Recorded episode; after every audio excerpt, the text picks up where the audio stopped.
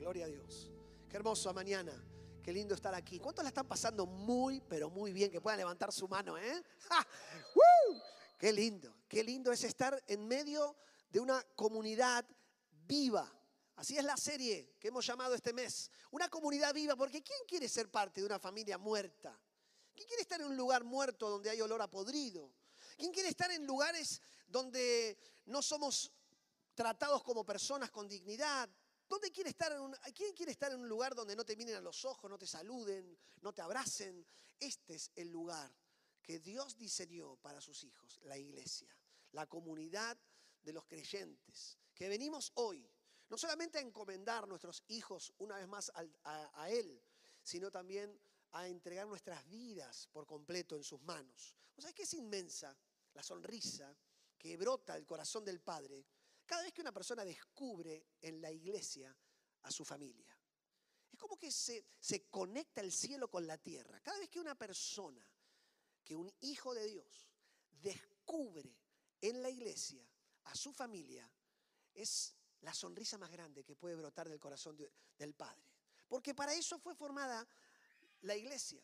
Para eso fue diseñada la comunidad. Y por eso es una comunidad viva. Cuando el mundo mira a la iglesia y ve todo lo que vos quieras que puedas llegar a ver e imaginarte, menos a una familia, el objetivo del mal se está logrando. Qué triste es cuando hacemos una pregunta, una encuesta, un diálogo, un, un, compañero de trabajo, una relación, no, que voy a la iglesia, que un día podrías venir. Y, piensa y se imagina, ¿no? ¿Qué, qué, en segundos, ¿qué pasa por esa mente? ¿Qué mira? ¿Qué refleja su corazón? ¿Qué concepto tiene? Pues cada vez que piense lo que, lo que sea, menos que aquí es un lugar donde es familia, el objetivo del mal se está cumpliendo. Pero cuando la iglesia avanza y abraza el propósito por el cual fue creada, se convierte en una verdadera y una auténtica familia, familia viva, donde hay perdón, donde hay restauración, donde hay ese abrazo que te dan que no lo recibís en ninguna otra parte del mundo que no sea en la casa de Dios. Es ahí donde los que creen en Jesús encuentran su verdadera identidad. Yo no sé si vos contraste hoy, pudiste valorar eso.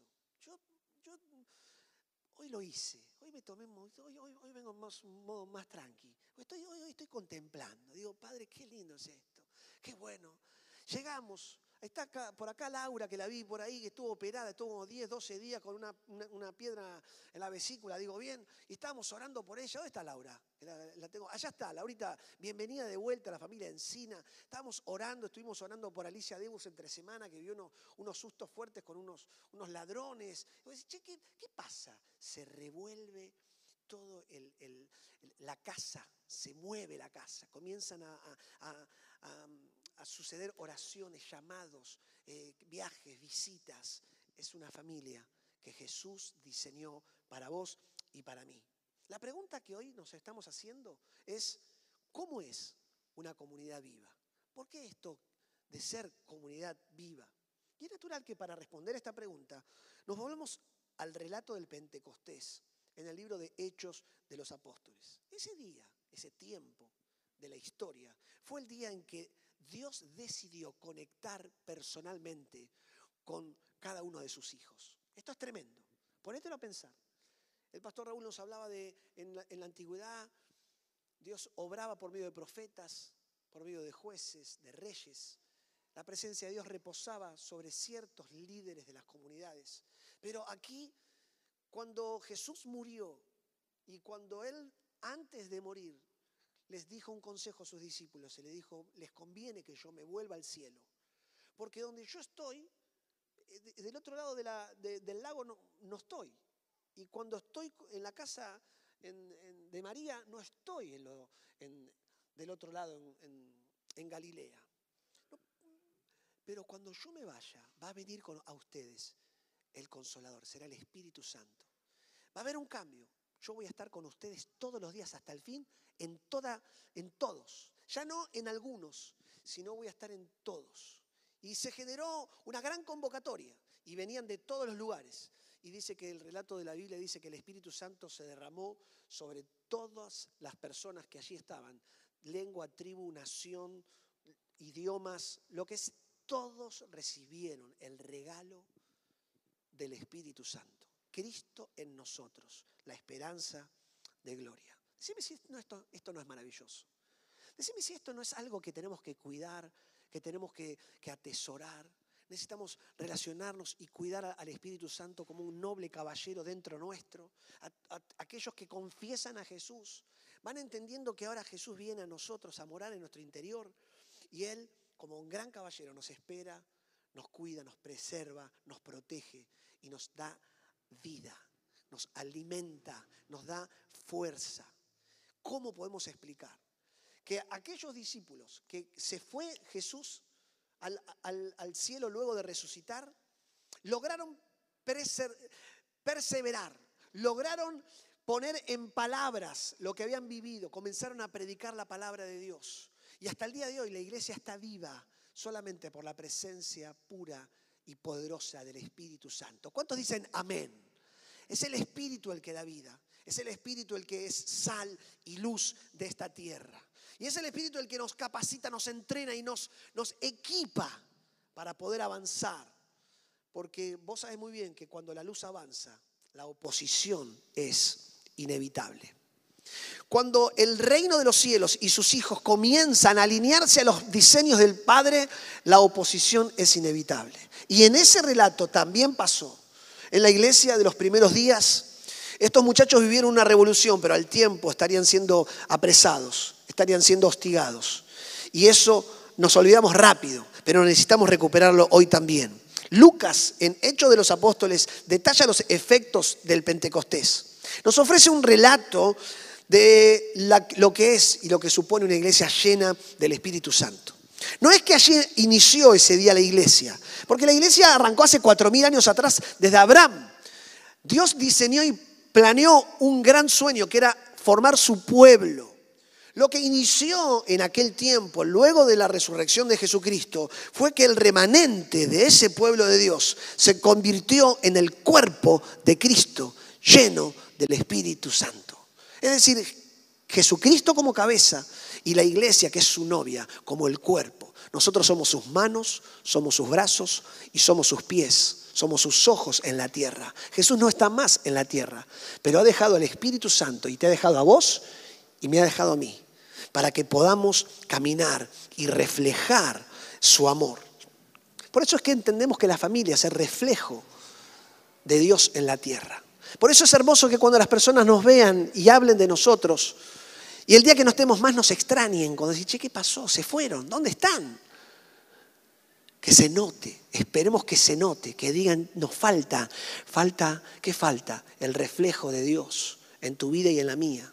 Las personas verán y ven en la familia el poder de Dios. Cuando hablamos de la iglesia primitiva de aquel tiempo, tendemos a idealizar la iglesia de los primeros tiempos. Y nos asombra su impacto transformador, nos, asombra lo pertinente que fue al, al tiempo y cómo era tan relevante. Tenemos una frase que decimos que nosotros fuimos llamados a rascar donde pica. Tus relaciones, nuestros compañeros de trabajo tienen picazones, son preguntas a la vida.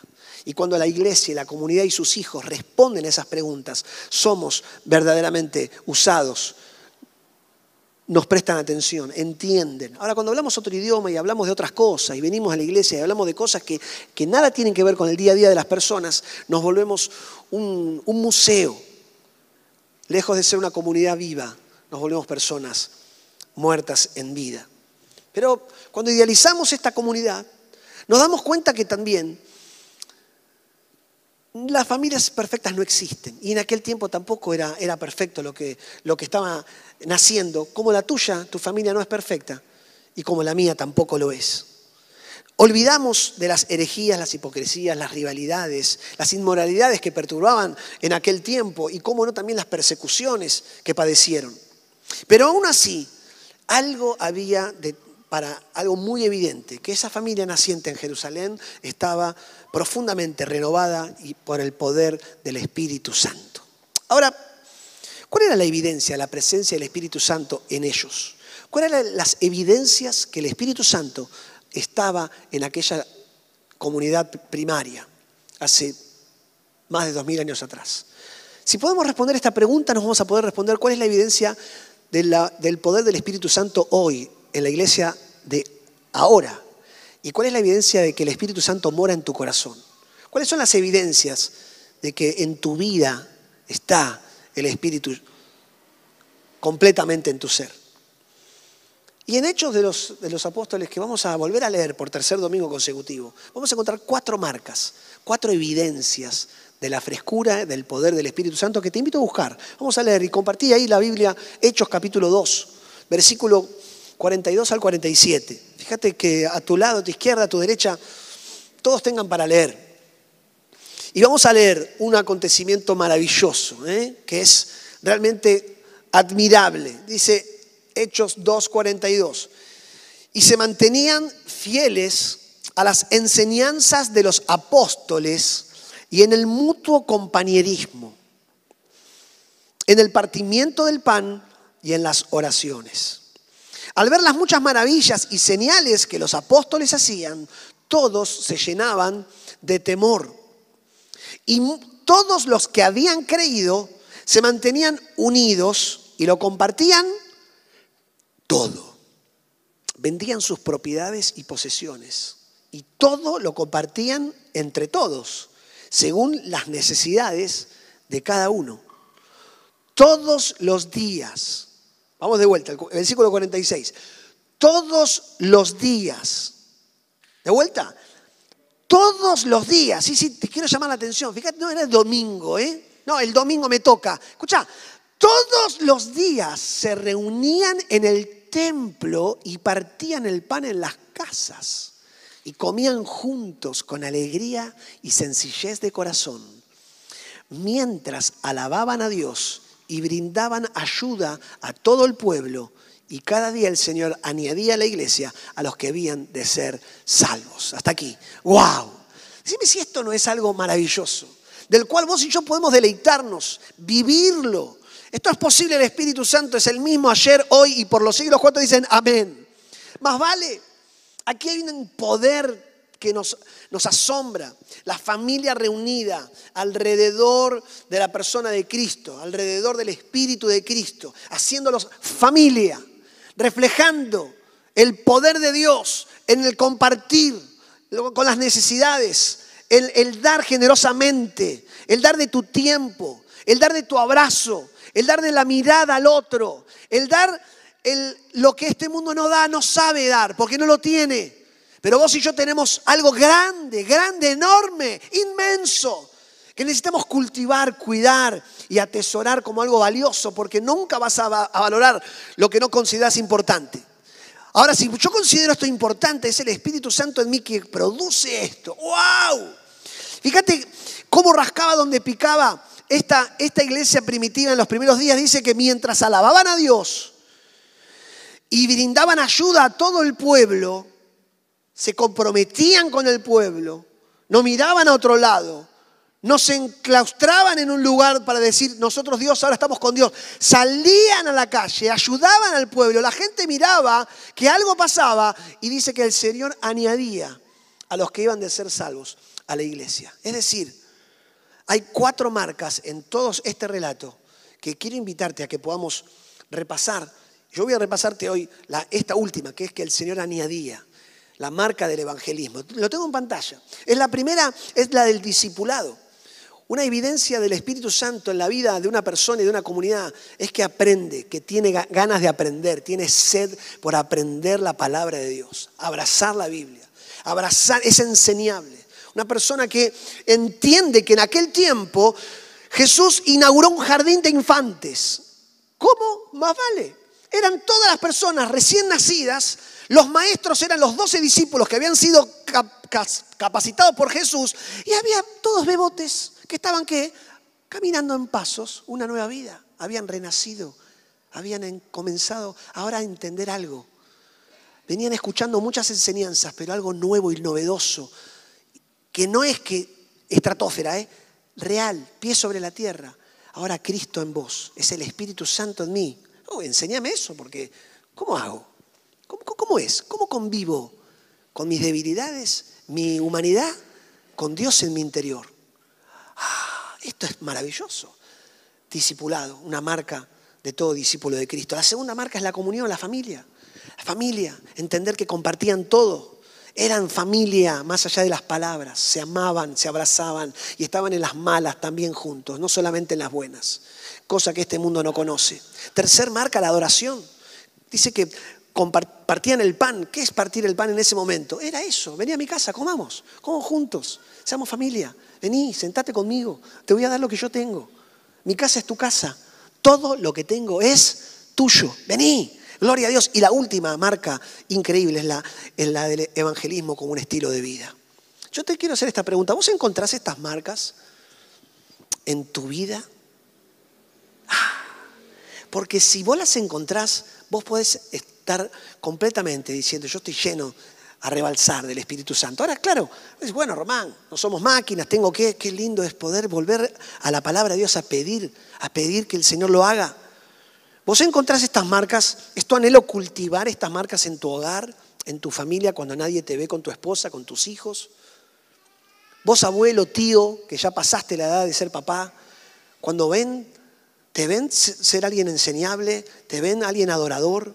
Vos sos alguien que predica el Evangelio con tu forma de ser, de actuar.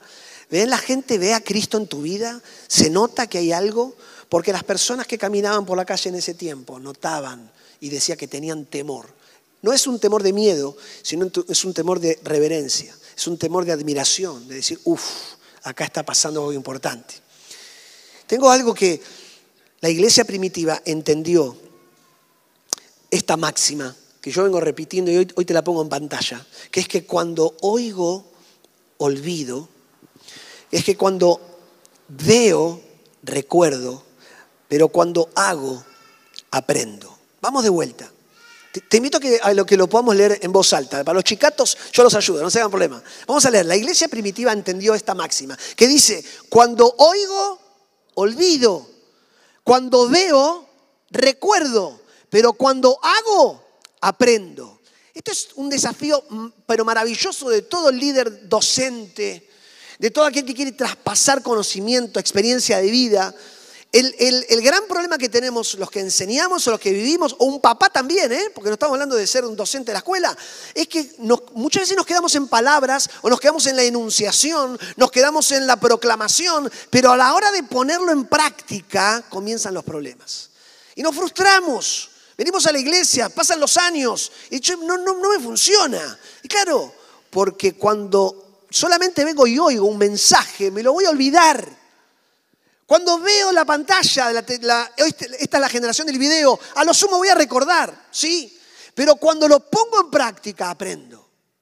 Y ese es tu desafío y el mío, como lo hizo esta comunidad. Lo puso en práctica. Jesús les dijo, quédense en Jerusalén. Va a venir sobre ustedes el consolador. Les voy a dar el Espíritu Santo. Pero no es para que se queden toda la vida en Jerusalén. Yo los voy a llamar a que vayan a ser testigos en Samaria, en Judea y hasta lo último de la tierra. Muévanse. Van a tener que perseverar. Van a tener que enfrentar oposición y van a tener que ser valientes porque van a saber qué. No lo van a hacer ya más en sus fuerzas. Ahora va a ser el Espíritu Santo el que los va a equipar. ¡Wow!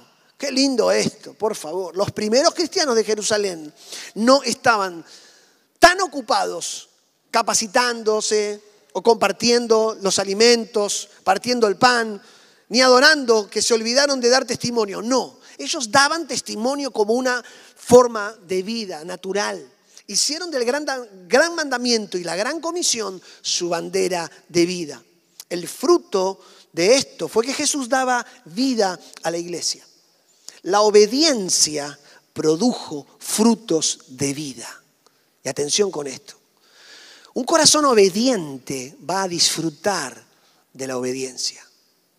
Un corazón que entiende que cuando Dios te llama a vivir para Él y en Él, no es un esfuerzo ser obediente, sino es un deleite, porque la obediencia siempre trae bendición.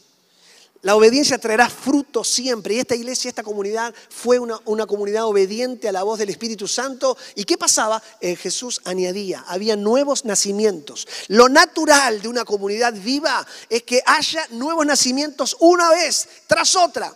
Hoy vamos aquí a encomendar a hijos al Señor. Vos y yo vamos a esperar que estos bebotes crezcan, ¿no es cierto? Se vuelvan grandulones. Sufriríamos y estaríamos orando, preocupadísimos, si se detiene el crecimiento de un bebé. Pues si se detiene el crecimiento de tu familia, de tu vida y cuanto más de una comunidad, es algo que está pasando que no está funcionando. Y vos y yo a esto también tenemos que aprender de, la, de aquella comunidad. Dice que mientras alababan a Dios y brindaban ayuda a todo el pueblo, y cada día el Señor añadía a la iglesia a los que habían de ser salvos. Aquí aprendemos en este versículo 47 de Hechos 2 tres conceptos tremendos y quiero terminar con esto. Primero es que lo hace Jesús. ¿Quién añadía a la iglesia a los que habían de ser salvos? Y el Señor añadía. La obra la hace Cristo. ¿Cuántos dicen amén? No es gloria humana, no es capacidad humana, no es ingenio humano, es Él, la cabeza de la iglesia. Y por eso las huestes del mal nunca podrán prevalecer contra ella. Ni contra tu casa, ni contra tu familia, siempre y cuando estés en el lugar donde vos tenés que estar, que es siendo un corazón obediente a los pies de Jesús. Lo segundo es que Él añade salvos, Él añade a las personas, Jesús lo hace, Él hace la obra. Y tercero es que lo hace todos los días y cada día el Señor añadía. Todos los días, no es un evento, no es un acontecimiento. Y bienvenidos son las oportunidades que, que, hagamos y organicemos para, pero es un estilo de vida, brota. El Espíritu Santo en tu interior hace, genera que vos no puedas callar, que vos desees expresar, amar, bendecir, tocar, alistar, ayudar, levantar para la gloria del Señor. ¿Qué tenemos que hacer para aprender? Es la gran pregunta de esta mañana.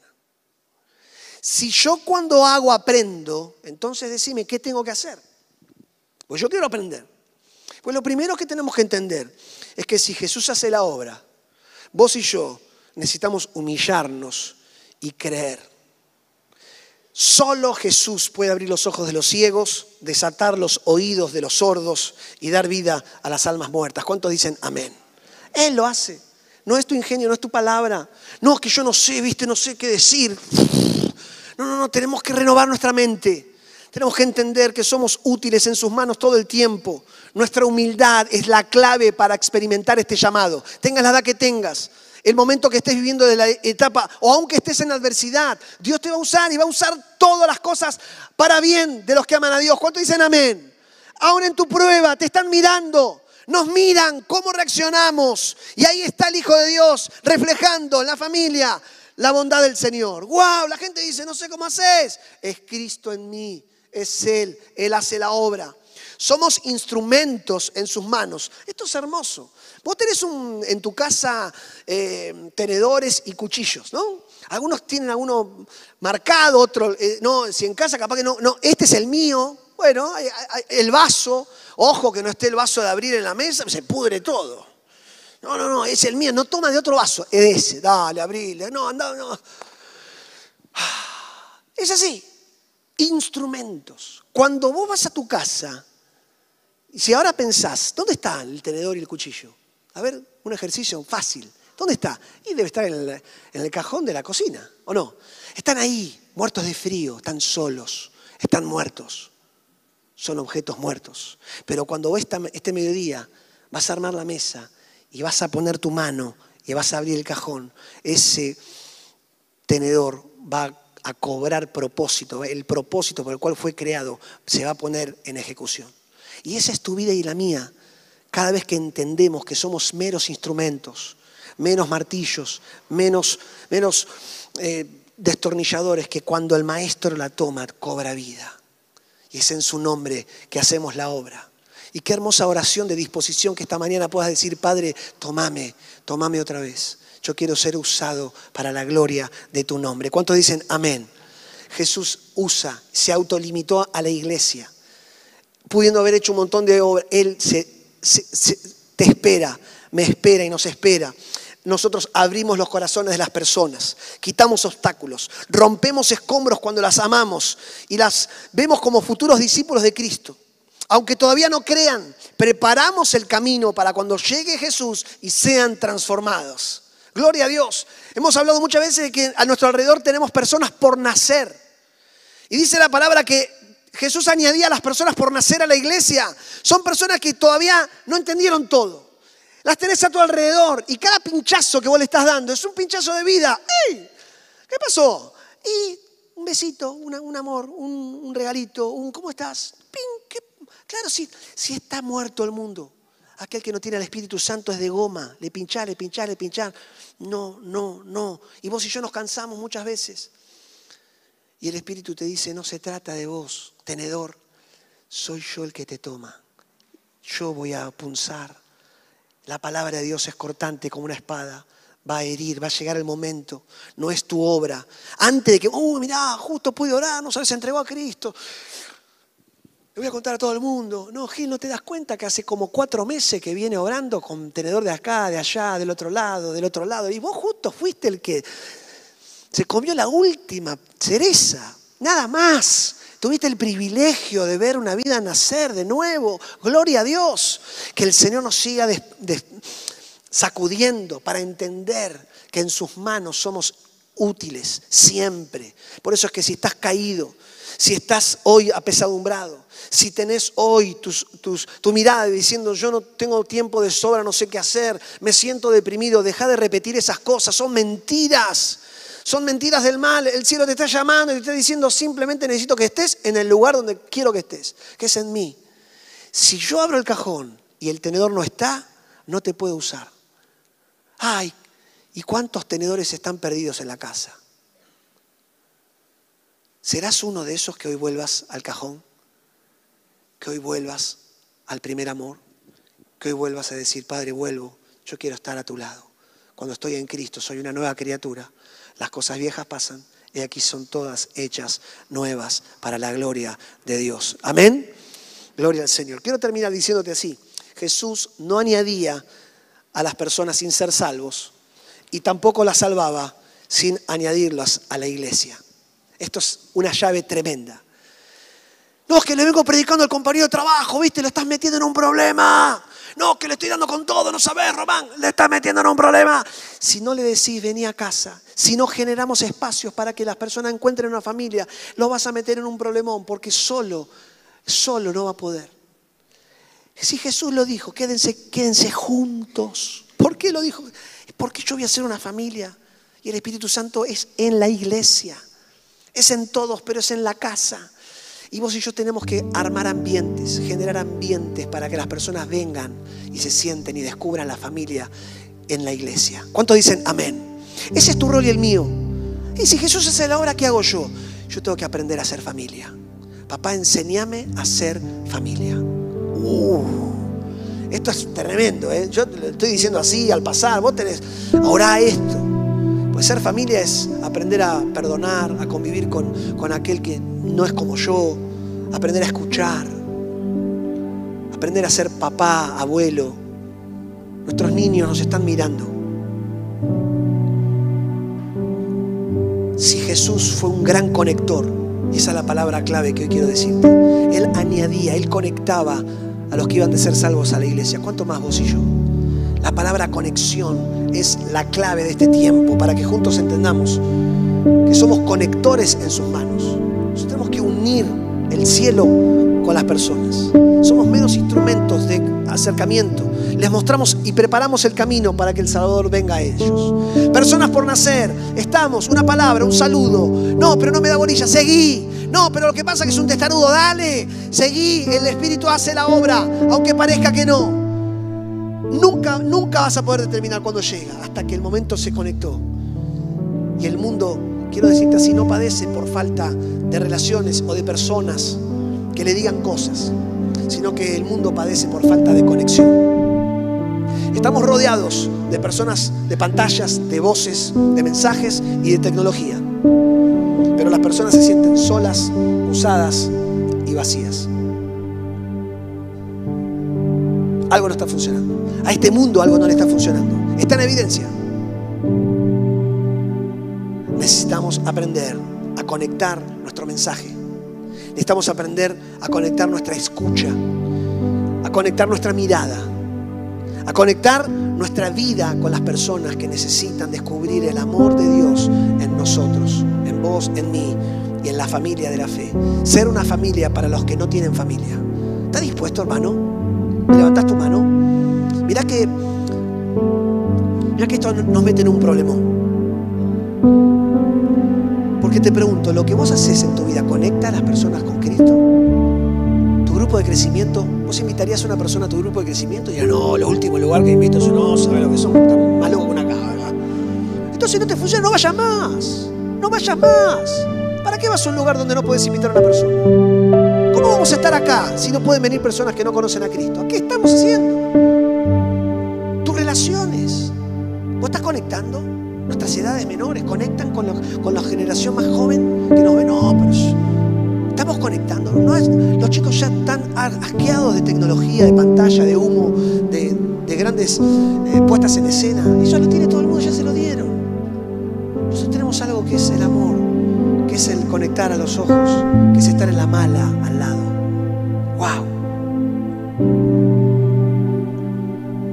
Si no hay conexión, no habrá transformación de la palabra de Dios en sus vidas. Y el apóstol Pablo lo resumió así, y te lo regalo. Dice, 1 Corintios 9, 22, cuando estoy con los débiles, me hago débil con ellos, porque deseo llevar a los débiles a Cristo.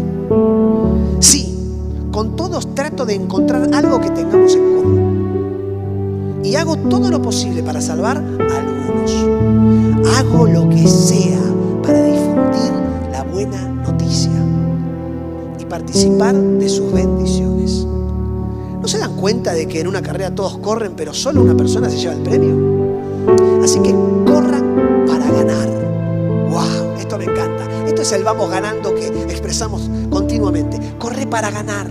Y si estás cansado, en el nombre de Jesús, levántate y pone la mirada en el vencedor. Corran para ganar. Todos los atletas se entrenan con disciplina. Lo hacen para ganar un premio que se desvanecerá, pero nosotros lo hacemos por un premio eterno. Por eso yo corro. Escucha, ¿eh? Yo corro. Yo corro cada paso con propósito. No hay un solo paso que no le esté dando con un fin, que es el de glorificar a Cristo y el vivir para su gloria. No solo doy golpes al aire, disciplino mi cuerpo como lo hace un atleta, lo entreno para que haga lo que debe hacer. De lo contrario, temo que después de predicarles a otros, yo mismo sea descalificado. Es decir, que te está diciendo el que quiera estar firme, mire que no caiga. La santidad conviene a tu casa. Y ser usado por el Espíritu Santo es definirte la humildad de ser un instrumento en sus manos para su gloria. Porque no he encontrado, dice, otra cosa más que predicar el Evangelio. Y para eso necesitamos aceptar que nosotros somos los que tenemos que cambiar. Nosotros, vos el primero y yo también, para hacerlo mejor. No cambiar el mensaje, sino se trata de cambiar la profundidad de nuestro amor hacia las personas. Necesitamos ganarnos el derecho de que, que las personas nos oigan. Y eso lo logramos sirviéndolas y estando cerca de ellas pensaba en la semana, ¿cómo vamos a hacer para alcanzar esta generación más joven? Estos adolescentes que hoy estuvieron aquí compartiendo su testimonio. Yo en casa he perdido, cuando voy en el auto, muchas veces ya la música que se escucha en el, auto tengo que empezar a ceder. La radio sacala, eh, pone papá la playlist que me hizo una amiga, pone esta, música. Me están como captando en la televisión. Yo me sé los Peppa Pig todo de memoria ya. Poco yo y, y Buba y boba y lo que venga.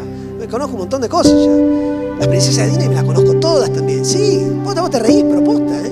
Tengo un conocimiento impresionante. ¿Qué pasó? Yo tuve que generar espacios para que mis hijos tengan su lugar, quieran estar conmigo.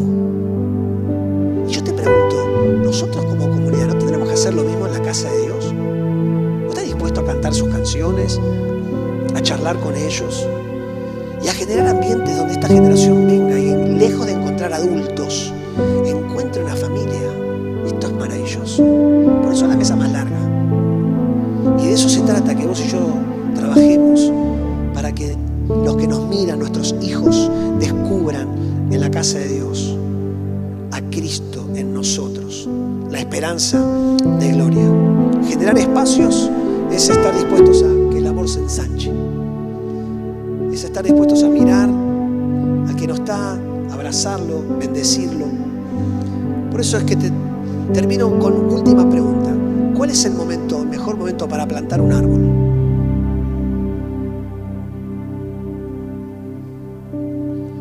Y un jardinero, alguien que trata la tierra, fue hace 10 años. 10 años. Porque hoy vas a estar disfrutando de la sombra, del fruto. Bueno, ¿y el segundo momento para plantar un árbol? Hoy. Es el mejor momento para arrancar. Para que tu vida y tu familia y esta casa se siga trabajando, transformando en un árbol frondoso, donde dé sombra, donde dé fruto, donde muchos vengan y encuentren abrigo a tu sombra, donde vos estás. El salmo que te, te regalo, 92, 12, 15 Dice así, los justos florecerán como las palmeras, crecerán como los cedros del Líbano. Serán plantados en la casa del Señor y florecerán en los atrios de nuestro Dios.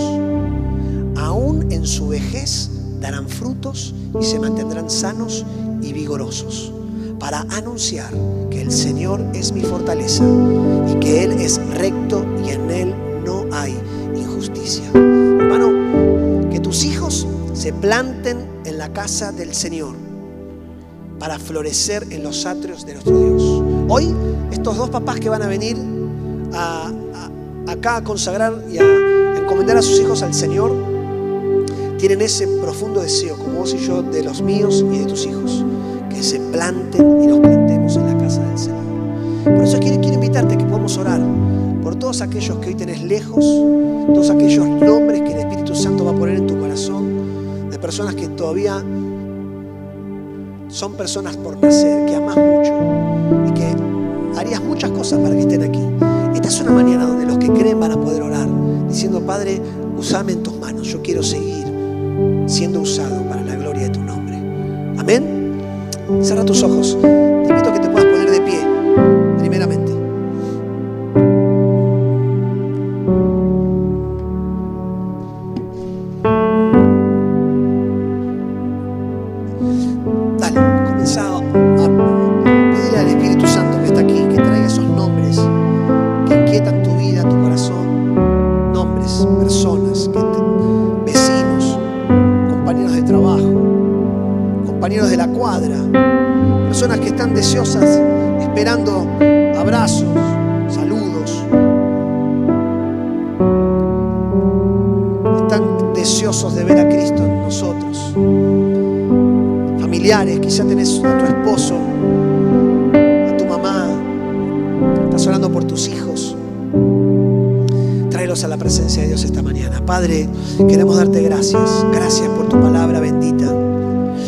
El poder de tu palabra. Gracias por el sacudón que supone nuestra vida, el entender que es tu obra en nosotros la que hace la diferencia.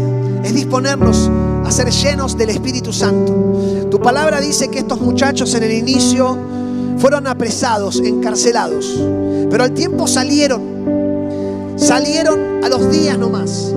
Fueron liberados. Se reunieron juntos y el relato de Hechos 4 dice que el Espíritu Santo los volvió, los volvió a llenar. Dice que ellos, lejos de quedarse encerrados con miedo, dijeron, vamos a volver. Y la oración fue, Padre, danos de nuevo para predicar la palabra. Danos, mientras vas viendo las amenazas que hay a nuestro alrededor, danos el coraje, la valentía de nunca dejar de entender que el llamado que nos has hecho es de predicar tu palabra a tiempo y fuera de tiempo. Que somos instrumentos valiosos, con grandes propósitos, siempre y cuando la disposición de nuestro corazón sea la que tu Espíritu nos use para tu gloria. Padre, hoy traemos esos nombres, personas, relaciones. Te rogamos, Señor, conoces sus corazones más que nosotros. Te rogamos que tengas compasión y misericordia de ellos en el nombre de Jesús. Gracias por todos los que aquí están hoy, que están visitando por primera vez esta familia. Un pinchazo más diciéndoles, Cristo en nosotros, la esperanza de gloria. Jesús puede transformar nuestra vida. Jesús quiere transformar tu vida por siempre. Y si esta mañana querés hacerlo y entregar tu vida a Jesús, simplemente es diciéndole Jesús, haced de mi vida una nueva vida. Yo quiero de tu espíritu en mí. Te pido perdón por mis pecados y creo que pagaste en mi lugar. Un lugar que no merecía, un lugar que merecía estar yo, pero vos lo ocupaste. Gracias Jesús. Gracias por el amor que se desata, la fiesta que se desata. Gracias porque nos levantaremos de aquí. Nos podremos mover decir Jesús. Hace tu obra, viva de tu fuego en nosotros. Transforma nuestros hogares, hogares para la gloria de Dios. A nuestros adolescentes, a nuestros niños, a nuestros preadolescentes. Queremos abrazarlos, queremos generar espacios para que ellos puedan sentarse a la mesa, a disfrutar de las bondades que supone ser una familia en nuestros grupos de crecimiento, en nuestros, nuestros rincones más pequeños. Queremos decirte Señor, habrá por medio de nosotros despertar, trae urgencia a nuestro corazón, el deseo de poder predicar tu palabra y hacerlo para el Señor, para la gloria de tu nombre. Gracias Jesús y agradecidos oramos así en el nombre poderoso de Jesús. Amén y amén. Amén.